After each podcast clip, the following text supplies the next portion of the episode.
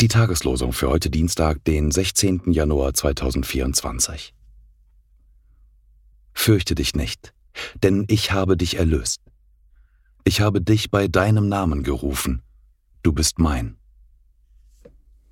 Jesaja 43, Vers 1. Jesus sah auf und sprach zu ihm: Zachäus, steig eilend herunter, denn ich muss heute in deinem Haus einkehren. Lukas 19, Vers 5. Die Losungen werden herausgegeben von der Evangelischen Brüderunität Herrnhuter Brüdergemeine.